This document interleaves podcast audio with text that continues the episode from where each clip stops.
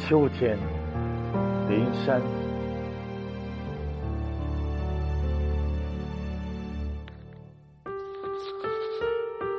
你走以后，秋天开始落叶，一片一片从枝头凋落下来，和所有的落叶一样。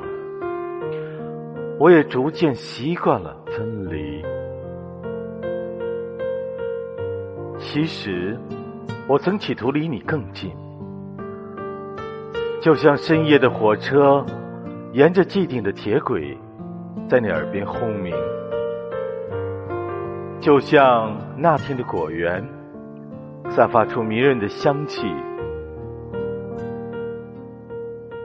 现在，还是让我来说一说那些马兰花吧。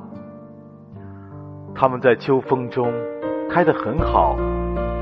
领路的老人走在山路的最前面，他的背影佝偻，他的皱纹很深。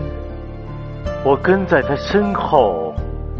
开始想念那些流淌的黎明和黄昏。如果这个时候能有一场雨落下来，我也许就会站在雨水里，再一次深深的抱紧你。